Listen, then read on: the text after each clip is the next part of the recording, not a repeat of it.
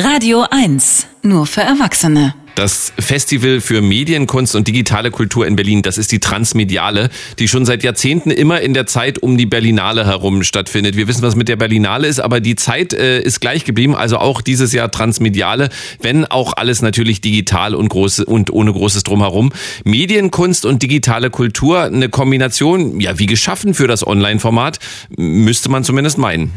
Art, aber fair. Die Radio 1 Kunstkritik.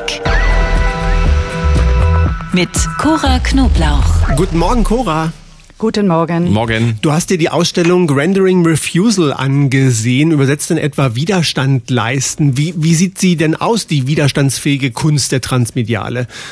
Ja, erstaunlich analog. Also das Kuratorenteam hat zwei komplette Ausstellungen analog aufgebaut. Einmal in der Betonhalle im Silent Green, also das ehemalige Krematorium in Wedding.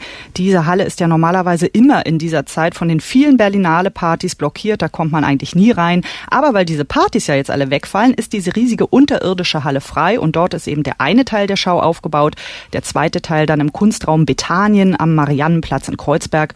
Zu sehen gibt es in beiden Ausstellungen videolastige Kunst Kunst und Installationen von Frauen. Es sind wirklich fast ausschließlich Künstlerinnen und tatsächlich geht es in allen Arbeiten in irgendeiner Weise um Widerstand, also zum Beispiel Widerstand von Indigenen in Indonesien oder aber auch sowas Profanes wie Widerstand im Homeoffice. Ein total aktuelles Thema natürlich, aber auch diese Arbeit entstand wie fast alle Kunstwerke vor Corona. Eine analoge Ausstellung in zwei Teilen, aber live anschauen kann man, kann man die nicht, oder?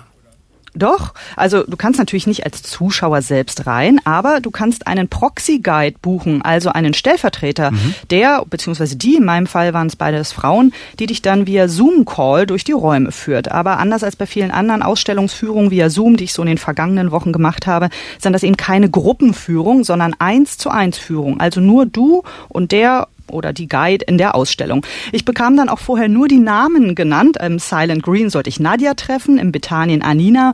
Das war ein bisschen wie beim Blind Date, auch ein bisschen aufregend fand ich. Und es kommt dadurch auch tatsächlich so ein analoges Ausstellungsgefühl auf. Es ist ein bisschen wie mit einer Freundin durch die Schau zu schlendern.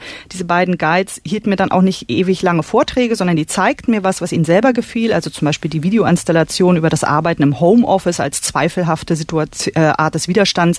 Da sieht man auf mehreren Bildschirmen Menschen, die in sehr up bizarren, seltsamen Situationen und Positionen arbeiten und dabei völlig zerfließen und zergehen.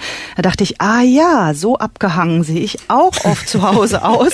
So, und über diese Videoreihe zum Beispiel kam ich dann mit der Anina ins Gespräch übers Arbeiten zu Hause. Also sie befragte mich dann auch, wie es mir eigentlich so zu Hause ergeht. Sag ich, ja, so wie diesen Leuten auf dem Video. So, und ähm, dass wir uns dann so beide darüber unterhielten, das fühlte sich auch ein bisschen an nach Widerstand. Denn natürlich, die Transmediale hätte diese Kunst und diese Videos einfach ins Netz klatschen können. Aber nein, man hat diese Ausstellung aufgebaut und lässt dort tatsächlich zwei Menschen hindurch spazieren und über Kunst plaudern, auch wenn die eine Person zu Hause auf dem Sofa hockte, also ich. Cora, ich möchte es jetzt nicht kaputt machen, aber Videokunst durchs Mobiltelefon einer fremden Person zu Hause auf dem Laptop, das hört sich jetzt an, ja, nach unscharf verwackelt, rauschen und anstrengend. Nee, ehrlich gesagt kam es zu sehr interessanten Doppelungen. Also anstrengend was überhaupt nicht und gerauscht hat es eigentlich auch nicht. Ähm, in einigen Videoarbeiten waren nämlich auch wieder Bildschirme zu sehen. Also es gab einen Bildschirm auf einer Videoleinwand, das dann auf der Handkamera meines Guides und dann auf meinem Bildschirm. Das fand ich überhaupt nicht anstrengend, sondern es war total lustig und auch ein bisschen ulkig. Das war wie wenn du so in einem Raum sitzt mit zwei Spiegeln und du spiegelst dich immer weiter und weißt dann gar nicht mehr, wo ist der echte Marco und wo ist der gespiegelte Marco. Das heißt, diese Guides funktionieren so ein bisschen wie so ein Filter, der dazwischen geschaltet ist zwischen Besucher und Kunst. Das allerbeste sind aber tatsächlich die Gespräche, die entstehen. Ja, ähm, diese Tour, also Proxy Visits basieren wirklich auf dem Dialog zwischen dem Besucher zu Hause und dem Guide in der Ausstellung. Dieser Dialog ist unverzichtbar, sagen die Macher der Transmediale, denn nichts sei so wichtig, wie über Kunst ins Gespräch zu kommen.